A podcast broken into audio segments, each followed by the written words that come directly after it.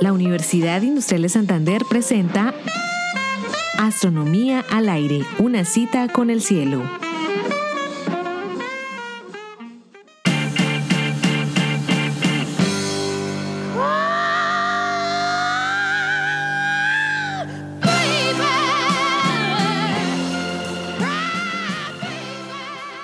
A lo largo de los tiempos, complejos procesos históricos y sociales han producido una profunda asimetría en la participación de los hombres y de las mujeres en la sociedad.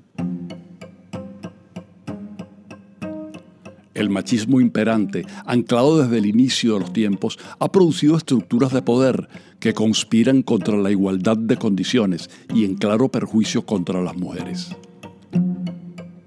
la cultura y la razón deberían ser las encargadas de domar la bestia ancestral de las desigualdades de género. Por eso asombra cuando desde el centro mismo de la ciencia, paradigma de la racionalidad, o no, emerge obscenamente el fantasma de la discriminación.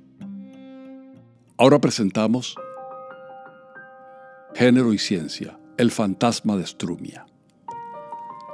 ¿Qué tienen en común los nombres de Hipatia de Alejandría, la astrónoma y matemática griega del siglo III? Caroline Herschel, astrónoma, hermana del descubridor de Urano.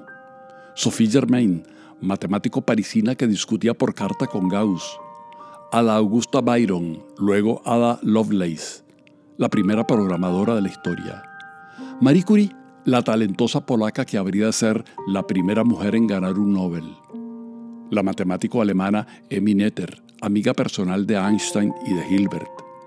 La astrónoma estadounidense Henrietta Leavitt, cuyos descubrimientos acerca de cierto tipo de estrellas permitieron a Hubble medir las distancias a otras galaxias y observar la expansión del universo. Vera Rubin, la norteamericana que descubrió las evidencias de materia oscura en las galaxias. Y Donna Strickland, la físico canadiense que comparte el Nobel 2018 tienen en común, que son la punta del iceberg de miles de casos que delatan la segregación de las mujeres en ciencia, un terreno históricamente dominado por hombres.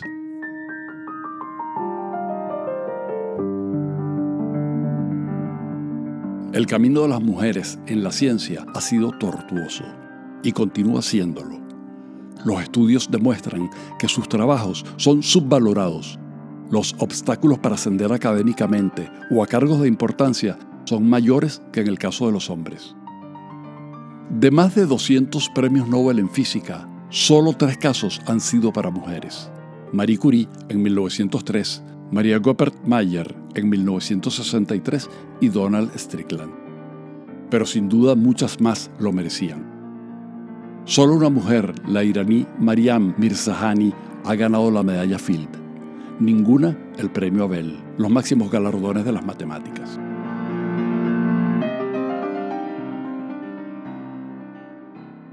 El siglo XX vio emerger movimientos que tendían a disolver las desigualdades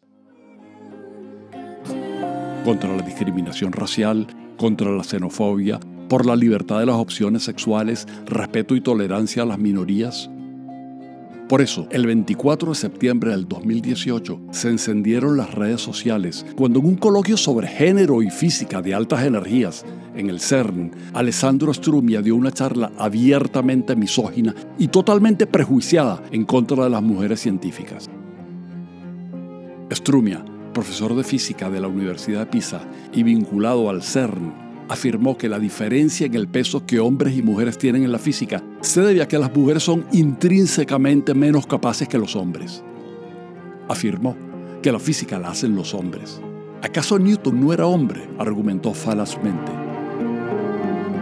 Las conclusiones infundadas que saca de datos con un barniz de apariencia científica lo lleva a conclusiones inaceptables desde el punto de vista moral.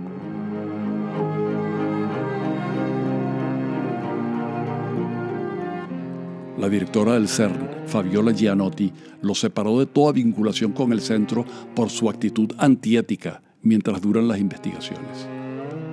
Los estudios de género, sociología de las ciencias y estudios culturales han revelado las sutilezas bajo las cuales se deslizan los sesgos y las discriminaciones, a veces conscientemente, otras no. muchas barreras discriminatorias, en ocasiones muy tenues, actúan disuasivamente en contra de la mujer.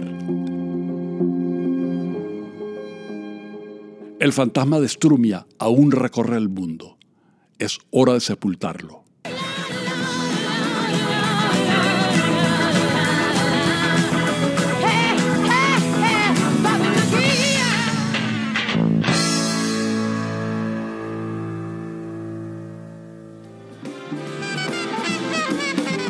Realización Astronomía al aire. Narración edición Héctor Rago. Grabación Jairo Campillo, equipo Radio Telewis Comunicaciones. Twitter arroba astro al aire.